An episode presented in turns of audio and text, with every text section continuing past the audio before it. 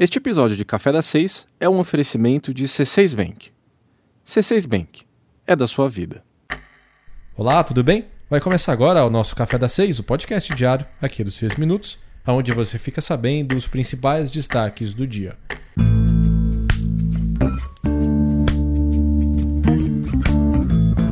Divulgada hoje pelo Instituto Locomotiva, uma pesquisa mostrou, por um lado, a importância do pagamento do auxílio emergencial para os mais pobres, e por outro lado, que o dinheiro não está chegando a muita gente que precisa. De acordo com o levantamento, 70% dos moradores de favelas fizeram cadastro para receber o benefício de 600 reais, mas 41% deles não conseguiram ter acesso ao dinheiro. Os que receberam o auxílio contaram à pesquisa como o dinheiro foi usado.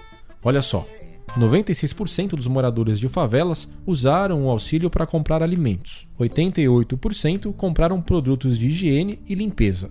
68% pagaram contas básicas, 64% compraram remédios e 62% ainda ajudaram amigos e familiares. O curioso é que o espírito de solidariedade se mostrou bem presente nesses lugares. Quase dois em cada três entrevistados disseram que fizeram algum tipo de doação durante a pandemia contra uma média de 49% da população geral. Ah, e é importante explicar que a soma das respostas dá mais do que 100%, porque era possível marcar mais de uma opção na pesquisa. 8 em cada 10 famílias que moram em lares nas favelas estão sobrevivendo com menos da metade da renda que costumavam ter antes da pandemia. Outra pesquisa divulgada ontem pelo IPEA, um Instituto de Pesquisa Econômica Aplicada, mostrou que o auxílio emergencial segurou as pontas e impediu uma queda maior no indicador da renda familiar no Brasil. O benefício distribuído pelo governo correspondeu a 44% do rendimento médio dos trabalhadores e teve uma importância ainda maior no orçamento dos informais. Para quem trabalha por conta própria, o auxílio representou 77% de tudo que foi ganho ao longo da pandemia. Bom, e o governo disse que anunciaria hoje, no final da tarde, as condições para o pagamento da terceira parcela do auxílio. Nós estamos acompanhando tudo e te contamos lá nos 6 minutos. Ultimamente, renda fixa tem sido sinônimo de rendimento baixo, e esse retorno deve ficar ainda menor daqui para frente. Se você acompanha o Café das Seis, já deve ter ouvido falar isso antes. Nós resolvemos fazer um exercício diferente para descobrir como está a situação dos fundos de investimento em renda fixa. E o que descobrimos foi o seguinte: mesmo que os principais bancos e gestores desses fundos conservadores abrissem mão das suas taxas de administração, os cotistas ainda assim perderiam muito dinheiro. Como assim?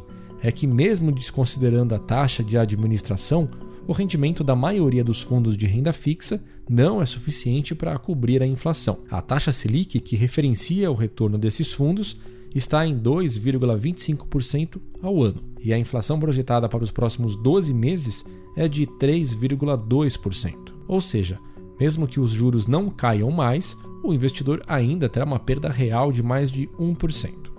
E para piorar, eu ainda te conto que muitos fundos seguem cobrando taxas de administração, mesmo nesse cenário de rendimento menor. Dados da Ambima, a associação que representa as empresas do mercado financeiro, mostraram que a taxa média cobrada pelos fundos de renda fixa é de 1,37%.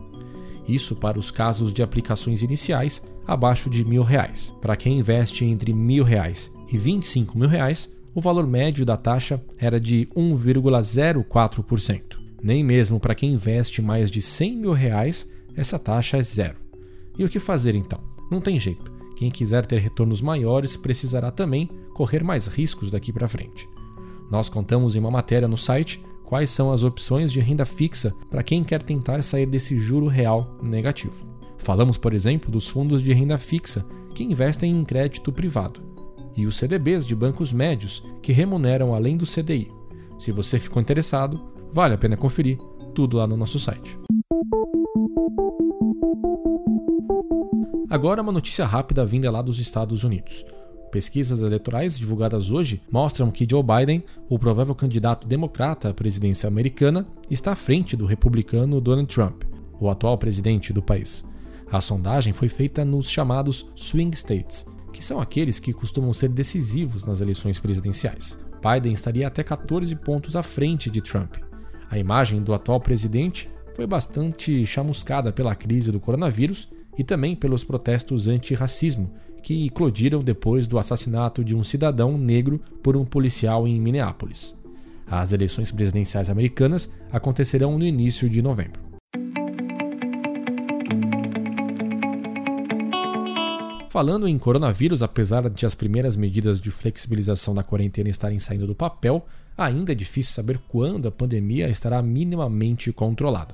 Esse é um fato importantíssimo para quem está planejando uma viagem, ainda que essa viagem seja para um horizonte mais distante. Dados do Kayak, plataforma de comparação de passagens aéreas, mostraram que a busca por voos ainda está 70% menor do que no mesmo período do ano passado.